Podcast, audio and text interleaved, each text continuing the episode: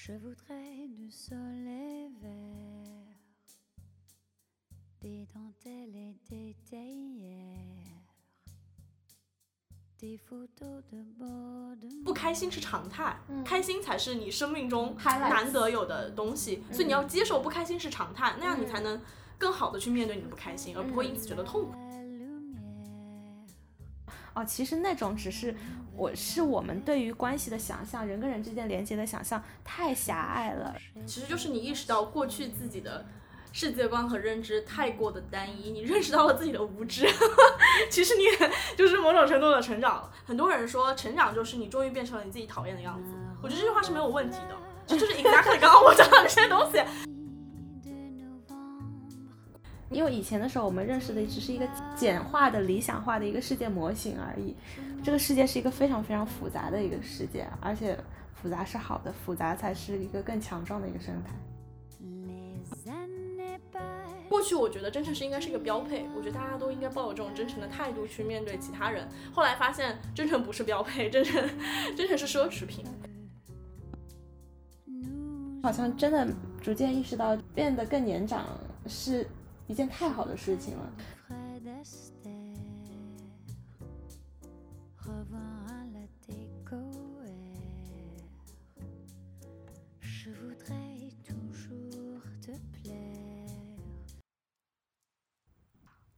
开始。好，大家好，我是一直以来走路都喜欢蹦蹦跳跳的 Lily。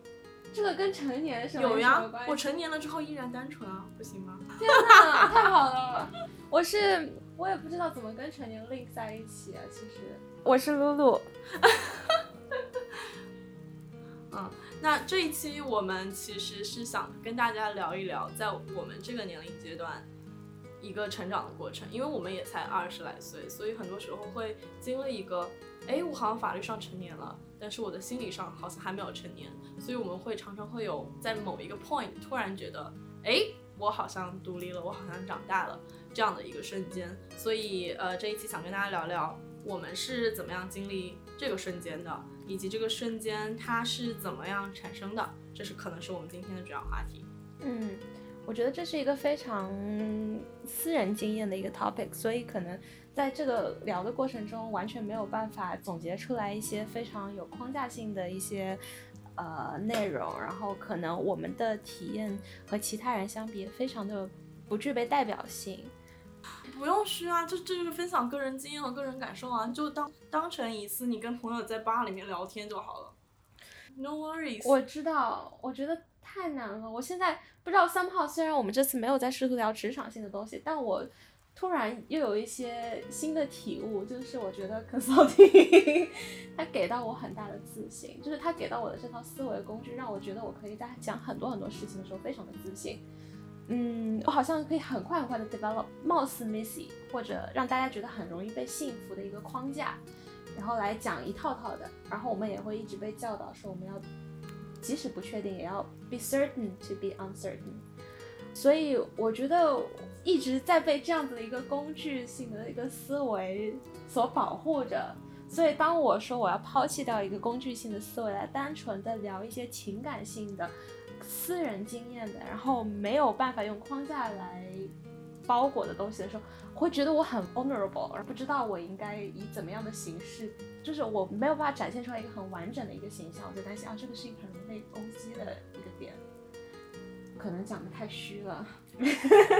我还是不觉得，其实我们在录这期节目之前，我们在车上面聊了很长一段时间。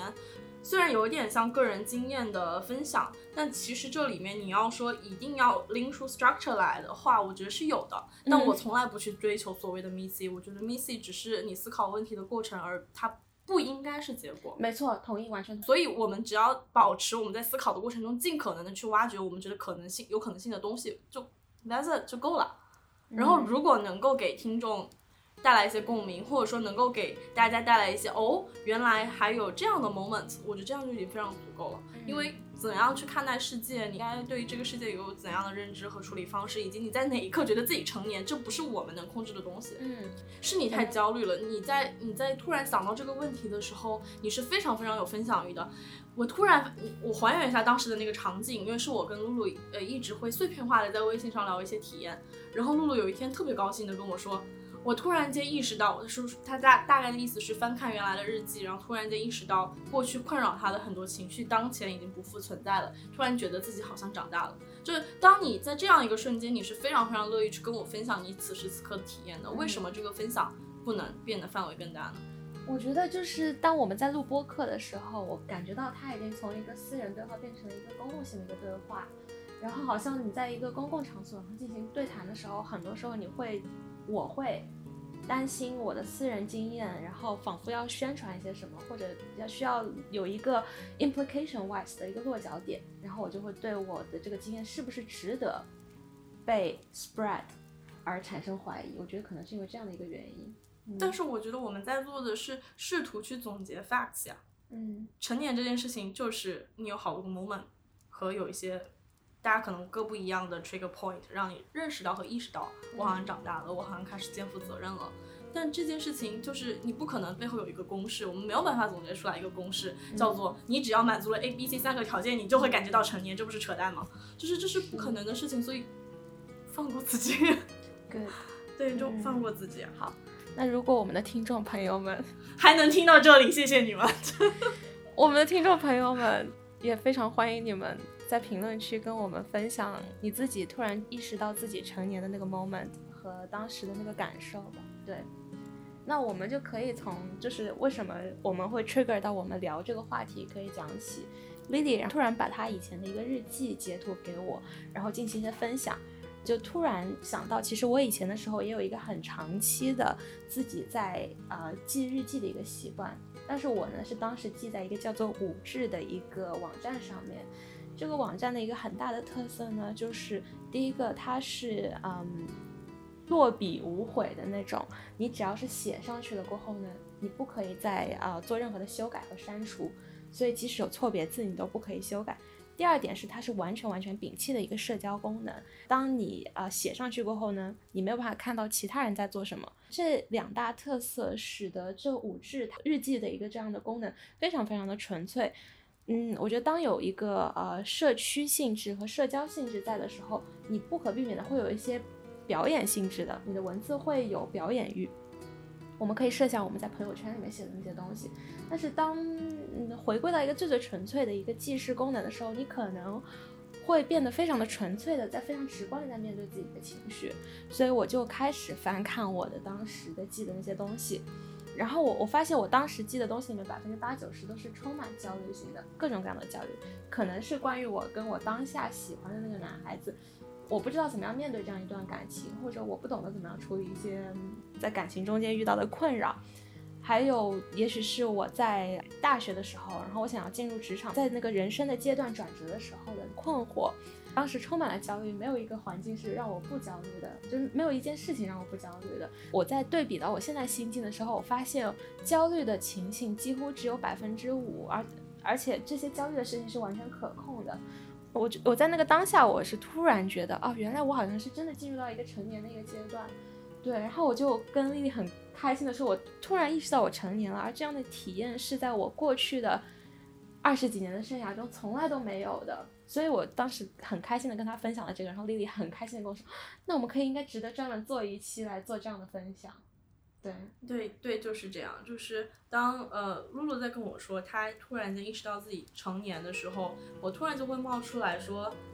大家一定都有这样的时刻，在我们刚满十八岁的时候，只是法律上的成年，但这个成年好像不代表没有任何含义，甚至我们都还在父母身边，就是生活在过去那个城市里面，所有的一切。一切的事情你都是很好的被照顾，而且是 under control 的，是所有都在控制之中，你不会有突然好像自己要去承担些什么，要独自面对些什么那样的感受。所以我会觉得说这非常值得去看一看，所谓成年独立它的定义究竟是什么？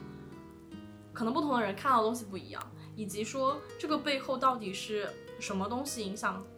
和造成的。所以我们特别想要去聊这一期。就露露可以再分享一下，觉得你从过去的焦虑的状态到现在比较松弛的状态，最大的改变是啥？也刚刚听起来就是负面情绪变少了，而看了更多正向的东西。是有没有可能你过去关心的东西和现在关心的东西不一样了？比如说过去你关心的是自己跟伴侣、自己的工作，他应该要怎么做？你你迷茫，你不知道应该怎么处理，所以。你一直就觉得自己好像还没有长大，还不知道应该怎么面对这些关系。但你现在的更多的那些快乐的因素，或者说非负向的因素，它是是些什么东西？为什么这个对于这个部分的思考和焦虑它在减少？哦，我觉得我我一直以来都是一个很 control freak，非常非常希望全方面的能够掌握我自己的生活。还有能够看清这个世界背后所有的真相，但是在我呃以前的时候，我真的很迷茫，可能是我觉得这个世界上一切都很不如愿，然后我一切都是 out of control 的，一切对我来说都是混乱的。在我试图做掌控而失败的时候，我就充满了焦虑，不管是说对亲密关系的一种掌控，或者对我理想的我应该变成怎么样一个人的，就是一个理想状态的我的一个失控。这是一种全方位的很痛苦的事情，但是到现在的时候，我突然意识到，我并不是说我现在是因为完全的掌控了自己的生活，所以才开始变得不再焦虑。于是我意识到我成年，而是我好像不是很在意说有没有掌控我的生活这件事情，就是我全方位的接受了。失控这件事情，接受了很多事情是 out of control 的，所以我觉得这是一点，嗯，对我来说其实是很有那个象征性意义、很有里程碑意义的一个转变。那第二个转变的话，其实就像 Lily 刚刚跟我提到的，就是我在以前的时候，我觉得是我我一直以来都是很自我的一个人。就是我我会关注自己的很多很多的小的情绪，然后很多呃细小的事件或者他人的一个眼神、一个动作背后对我来说意味着什么。我现在回看当下的话，我觉得当时的各种情绪都是有道理的，但是也是非常非常狭隘的。我可能是完全的沉浸在自己的一个情绪和生命的体验中间，但是非常忽视这个世界周遭在发生什么。那我觉得我。呃，和现在的心境相比的话，是有非常非常大的一个转变的。我觉得我其实每天让我充满动力的，然后让我觉得很有意义性的事情，是那些周遭在发生什么，然后我怎么样可以为这个呃 community，为这个城市。Lily 的电脑提醒我们，请跳跃远方，眺眺望远方。对，我觉得这个也和我的我的 topic 非常的契合。就 exactly 你在眺望远方，对不对？看一看看一看头顶的星空。对。看，然后，对，然后我我在大学嗯开始的时候，我非常。花了非常多的时间在户外这件事情上面。其实，在那个时候，你会发现说，哦，我的我们作为一个人类，只是整个地球、整个自然中很小的一个部分。在我们的生命之外，有更多其他的生命在，然后他们跟我们同样的重要。那这个时候，你可能，当你的视野变得更加的开阔，当你真的 care 说这个地球上面在发生什么的时候，也许你就不是很在意自己的每天的身边。啊，比如说我男朋友。为什么过了两分钟还没有看回我的这条微回我的那个微信这种事情？但其实这不是你在意的点，应该是你在代表着其他人在说这个话吧？因为你完全不 care 他是不是回你微信吗？就有没有及时回啊？不是说有没有回？对对对对对。嗯，其实刚刚露露提的，我我听下来是两点，一一点是你接受了这个世界就是这个样子，你不强求了，相当于是你是一个怎么说算了的心态，还是说是一种接受的心态？在面对开阔的心态，你要积极一点的 phrase。对，但确实就是你接受嘛，你接受，你会认为这件事情是一个常态，就好像我们过去说，其实对于大部分人来讲，不开心是常态，开心才是你生命中难得有的东西，所以你要接受不开心是常态，那样你才能更好的去面对你的不开心，而不会因此觉得痛苦。我觉得这是一样的道理，我们意识到。我们就是很难完全的自我掌控自己的生活和周遭的世界，因为身边有太多东西不可控了，就这都是不可控的因素，你没有办法掌控，所以我们接受了这个事实，所以我们能够很自然的去面对这种失控的生活和状态，所以你就 peaceful 了，因此没那么焦虑了。我觉得这个是一个非常非常有意思的点。然后另外露露讲的一个其实就是你看到了更多的东西，你会觉得自我其实很渺小，所以你不会因为自我的那些。小事而嗯焦虑。我觉得这两点特别特别像我最近在跟其他的朋友在讨论的一个问题，呃，他可能不在我们这个所谓的二十多岁的年龄里面，对于我们来讲，其实是从学生时代的单纯迈向成长了一步，所以我们更多觉得这个过程是成年。但是对于其他同学来，更年长一些的人来说，他成年这个过程已经过了，但是他依然会反复的经历从焦虑、对于世界迷茫的这种状态里，他依然会存在这个状态，它依然向需要向下一步去迈向。就露露刚刚提到的松弛，这个过程是你永远在不同年龄阶段一直一直一直都会面临的。所以我就回想起来，我给到那位朋友的建议是什么？我跟他说，人生永恒的话题就是你是谁，你要去哪。就是我们刚刚前面聊的第一个问题，这个世界很混乱，你到底要去哪里？你对你工作的迷茫，对工作的不解，对于身边人际关系的不解，这个问题会伴随你一生，你会一直一直的去挖掘自己到底对待这件事情态度是什么，所以你会一直迷茫。那你接受这件事情，这就是一个会一辈子困扰你的问题，所以你不要因为此时此刻它出现了让你特别困扰而觉得完了，这个生活都没有盼头了。我觉得一定你你的态度要不一样。然后第二点，露露说。要去看到更广阔的世界，才能就是才不仅仅把自己困在那个自我里。我非常非常同意这一点。我非常清楚的记得，我也有过一段状态非常非常差的时刻，然后那个时刻会觉得就是整个生活也没啥没啥有意思的。但那个时候我开始看《三体》，虽然这个不评价这本小说啊，但是这本小说它确实构建了一个非常广阔的宇宙。就在你看到那个大的宇宙的时候，你会觉得渺小的个体的那些破事儿。真的不是事情，你的视野更加开阔了，你看到的东西也更加不一样了，所以你会对你自己身上发生的那些事情的感受度和你觉得痛苦的，你感受到那个痛苦会变小。就这也是我给那些在经历着对自己现在状态很迷茫、很不快乐，但找不到出口的朋友们的建议。嗯，我觉得这个特别好，就是虽然可能对我们这个年龄年龄的人来说，是我们从。迷茫的状态到松弛的状态，让我们感觉到我们自己成年了。嗯，那可能对于更年长的人来说，他又经历了一段新的迷茫，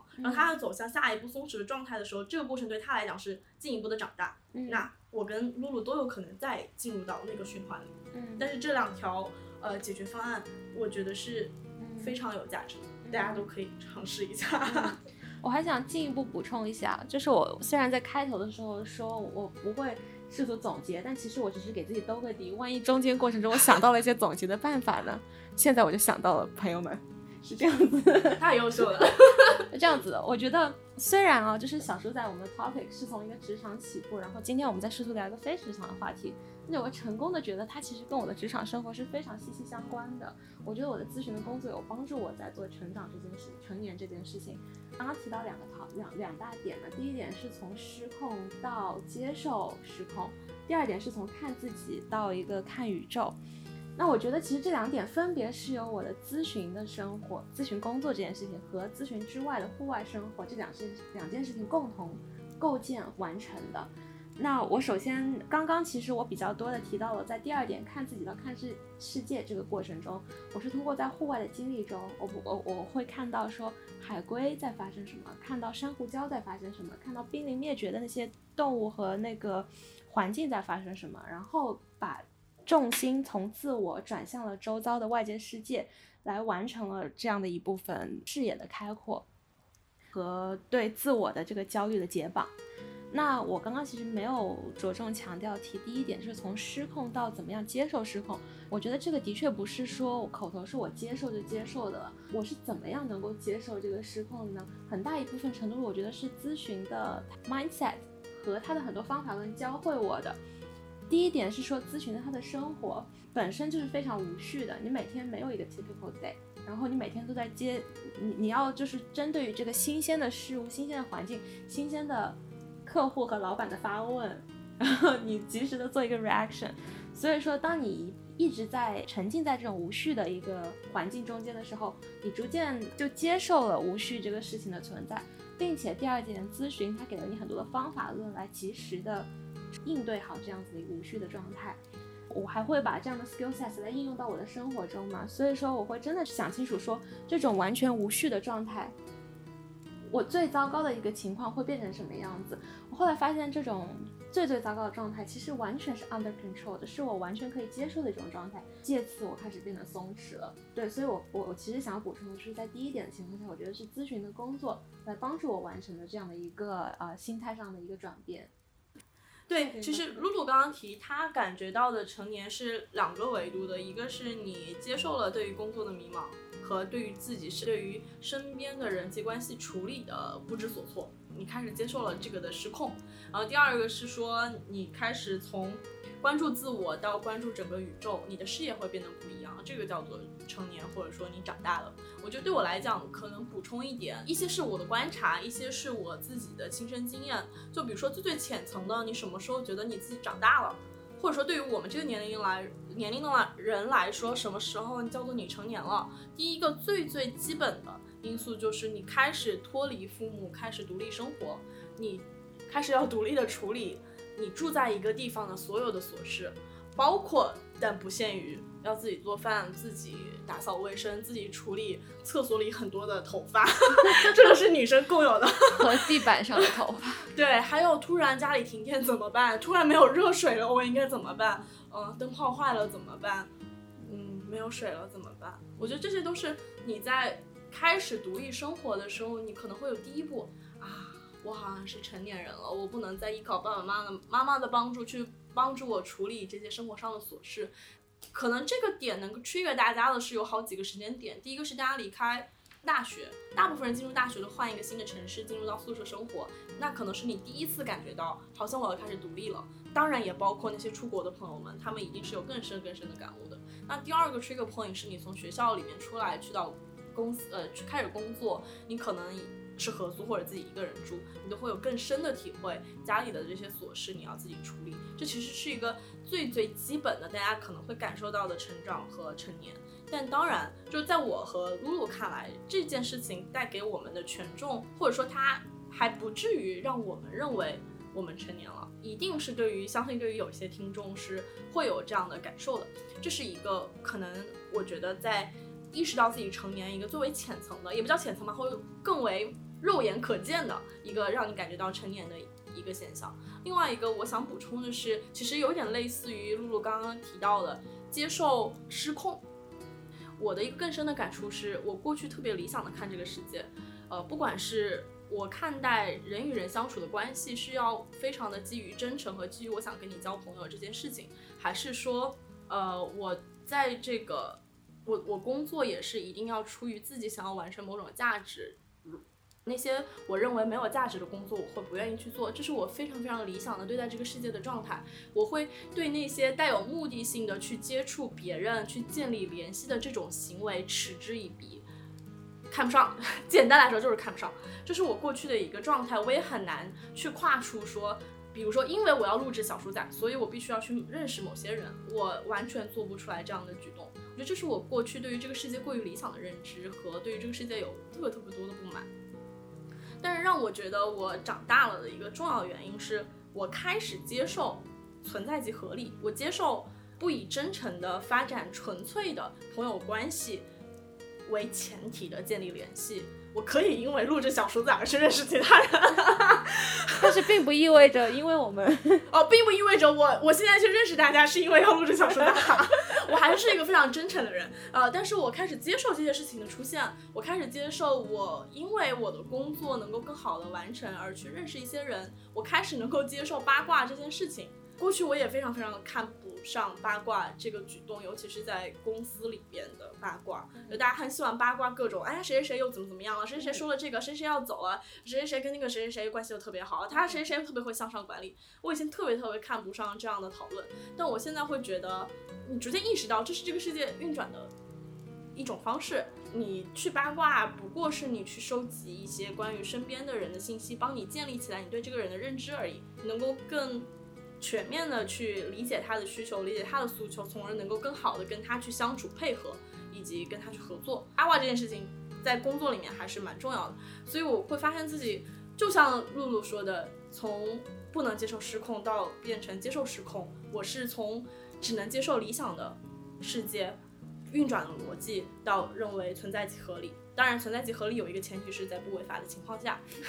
非常非常有求生欲啊。但是是真是真的，就是法律之下的那些事情，还是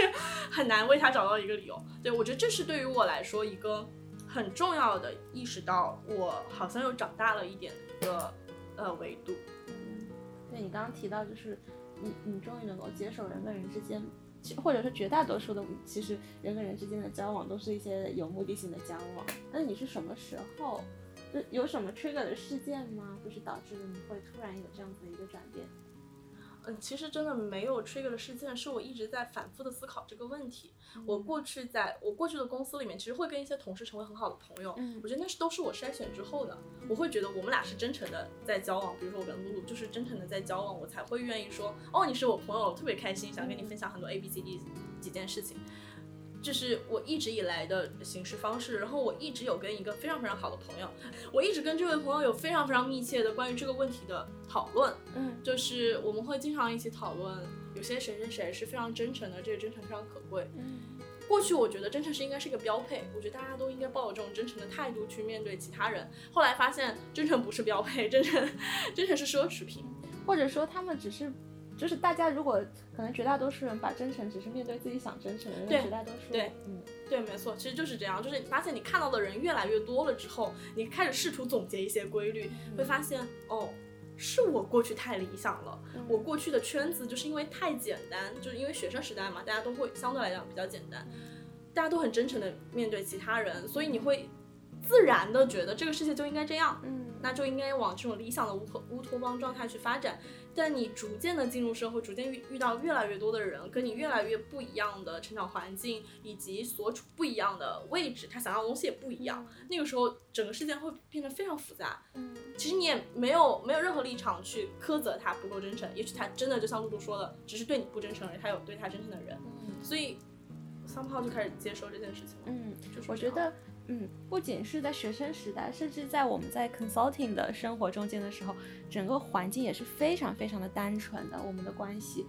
嗯，我觉得这也是咨询非常特别可贵的一点吧。就是首先我们的层级非常的扁平，那你可能整个公司也许就是四到五个层级这样子，然后再进一步进入到一个项目中间的时候呢，大家也是非常非常的简单的一个小小的一个三角形，或者几乎也是接近扁平的一个状态。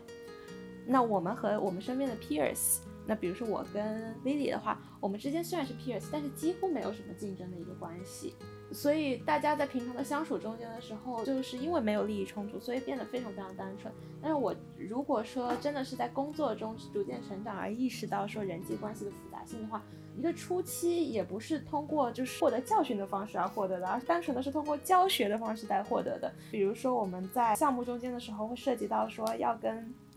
一些中介啊的公司，还有一些客户沟通的时候，那会有意识的，然后得到一些 PM 或者稍微 senior 一些的 consultants 的提点，说谁谁谁是什么样的 role，他背后的 KPI 是什么，然后他其实最核心，他会要在这个事件中达成的目的是什么。所以说，基于他的这个屁股决定脑袋的话，我们应该可以提供什么样的方案或者思路给他，什么样的利益点给他，他会来跟我们进行合作。我觉得其实这是一个让我重新对于人际关系进行一个思考的一个很好的 trigger point，让我觉得其实人跟人之间，然后你做一些符合人家利益点的事情，然后来让我们形成一个合作，这就是一个很好的，呃，这已经是一个足够好的一个商业世界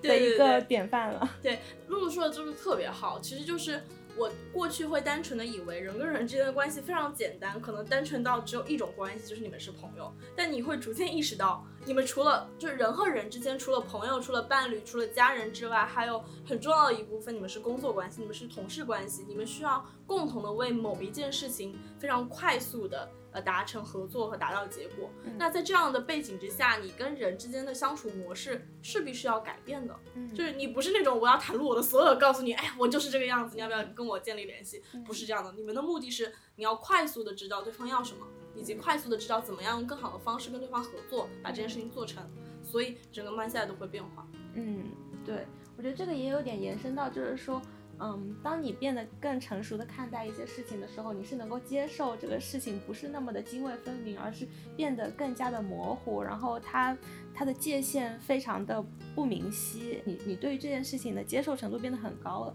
所以说，可能我们以前的时候脑子里面会有关于朋友、家人、爱人，然后各种呃人际关系的典范，有一些非常那个鲜明的想象。那也许是小的时候通过一些电视剧啊，甚至动画片啊，各种文学作品，形成了这样的一种范式、一种想象。但是在真的变成了成年人，就是真的在自己进入社会、接触各种各样的关系的时候，你才会意识到说，哦，其实那种只是我是我们对于关系的想象，人跟人之间连接的想象太狭隘了，然后才会以为说只有这样几种情况下满足了这几种条件，它才是这样的一种关系。但是事实上并不是这样子的，会发现有无数各种关系是夹杂在我们所认为的两种关系的中间的点。当你能够意识到说关系之间人跟每一个人和另外一个人，因为都是独自的个体，所以他们之间的关系是世界上所有关系中间都独一无二的那一个的时候，我觉得这也是一个很变，当你你你变得更成熟的一个标志。对，其实也就是像露露露露刚刚讲到的，其实就是你意识到过去自己的世界观和认知太过的单一，你认识到了自己的无知，其实你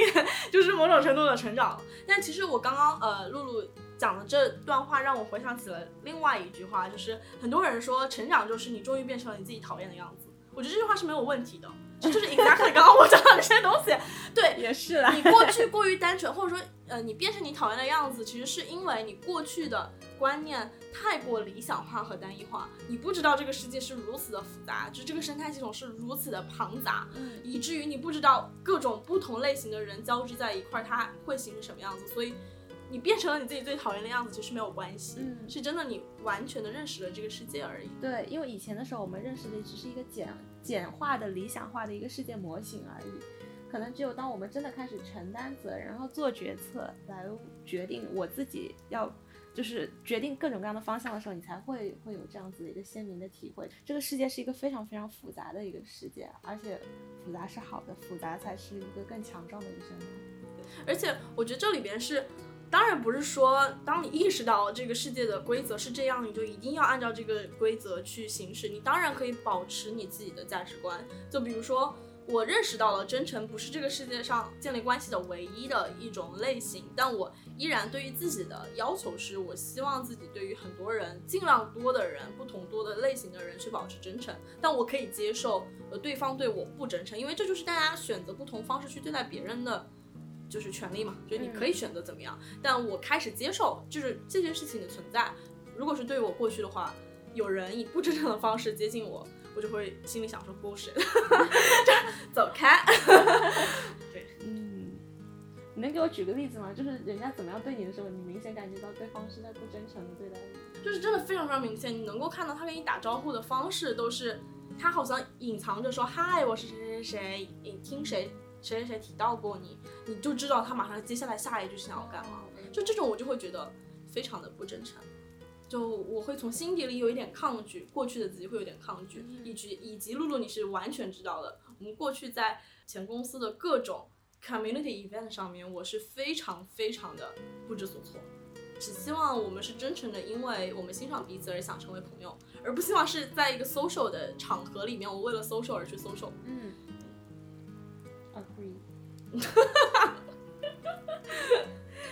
对，good，对。那你还有身边的其他朋友们，就是比如说有跟你提到过，他们觉得自己有哪些成年的时刻吗？或者我知道你做了很多，搞得好像我们在捧哏一样。没有，就是我是想说，我知道你做了很多的田野调查。你要不先 share 一下？谢谢露露这么快的接了我的梗。我这一次默契达成了。对我，我做了一些田田野调查，大家也能能想象得到，就是当有一些朋友说提到看到自己的父母开始变老，而且感受到自己开始承担一些家庭上的责任的时候，这个家庭不是指你自己组建的自己新的家庭，而是对自己过去的爸爸妈妈的一个家庭。你开始承担一些责任的时候，会觉得自己好像真的长大了。过去你已经不再是躲在爸爸妈妈后面的那个小朋友，而是真真正正的要站到前面，站到他们的前面去保护他们。这个时刻，有很多人会觉得自己成年了。嗯，这个我可能体会的要再深一点。之前跟你提到的，面临生死的问题。你在面对生死的时候，你是很无助的，你从来没有经历过这样的过程，但突然这件事情抛在你面前，而且此时此刻，你就是这个家庭最重要的能够做决策的那个人，你就会觉得妈呀，为什么？为什么会这样？我还是个宝宝，就是我真的还是个宝宝。为什么我要做这样的决策？这个决策对我来说太重了，我完全不知道应该要怎么样去处理，我也不知道什么是对的，什么是错的，不知所措。但你唯一能做的就是顶住，你不可能退缩的，因为你你有你想要保护的人，所以你不可能退缩，你必须硬着头皮上去做出这个决定。我觉得这是一个非常非常深刻的独立吧，就是可能。因为像生死、像生病这件事情是非常受环境影响的，所以不同的人在经历这个阶段的时间点都非常非常不一样。有的人可能很早很早，在小朋友的时刻，他可能就会经历这样的过程。那可能那个时候他就已经长大了，他开始意识到，他开始经历生死了，他开始参与这个面临死生死的过程了。所以那一定是非常早熟的小朋友，他过早的承担了过多。那还有一些。比较幸运的是，你很晚才经历这个过程，其实非常好，就是你很晚才面临这样的痛苦。当然，这种痛苦，你在那个时候在经历的时候，你已经有很多，你有很多很多铺垫了。你看过这个世界上很多很多事情，你知道怎么去处理，怎么样去面对，你知道怎么保护你自己的家人。过早就是不好，不管是你非常早，还是你刚刚开始成年，就是刚刚开始法律上的成年，刚刚开始见认识到这个世界都不好，因为你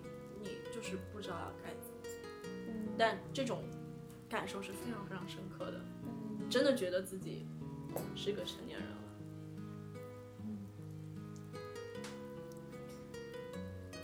我觉得我是这样去看成年这件事情的，包括说我们前面一直在聊的一个问题，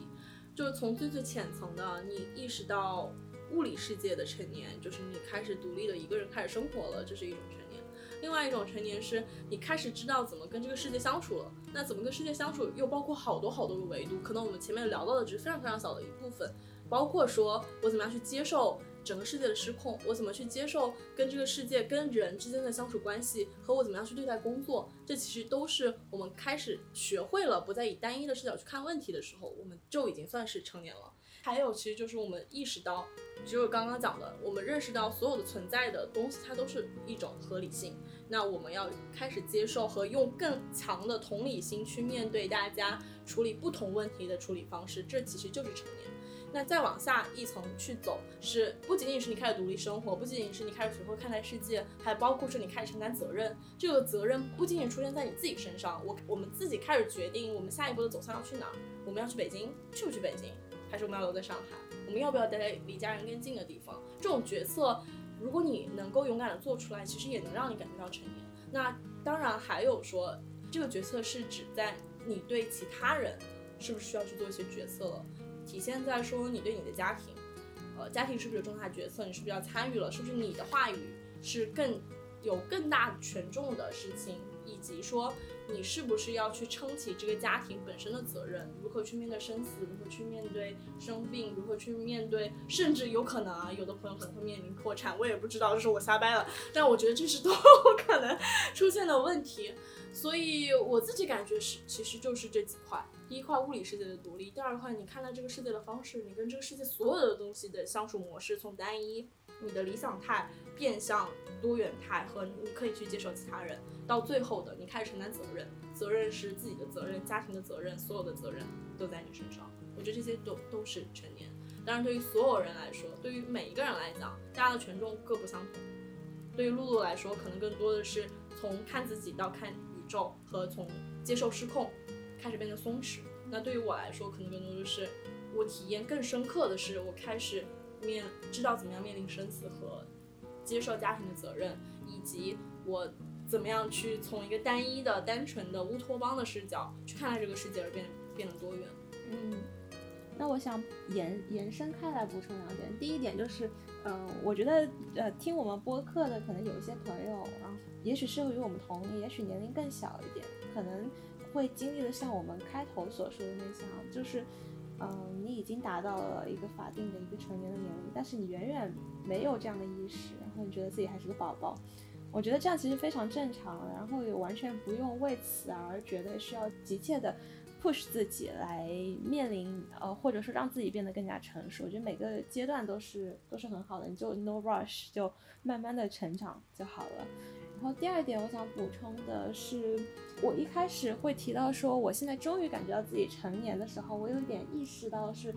在以前的时候，我有点抗拒呃成年这件事情，不管是说 physically 还是 mentally 都是这样。可能大家会经常开玩笑说啊，虽然是怎么样怎么样，但是我我觉得我永远都十八岁啊之类的。就我我好像真的逐渐意识到，变得更年长是一件太好的事情了，变得更成熟，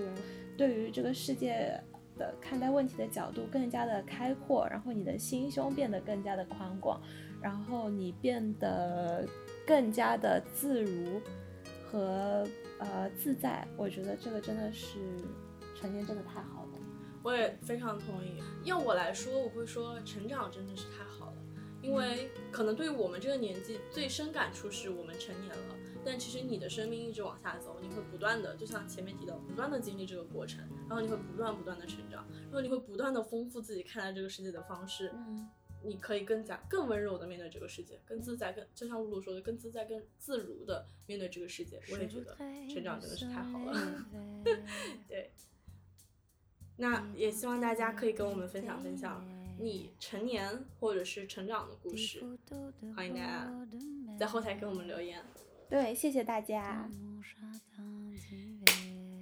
我问我朋友，你有哪一刻觉得自己真的成年了啊？朋友说，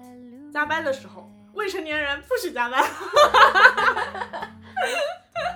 给这位朋友点赞。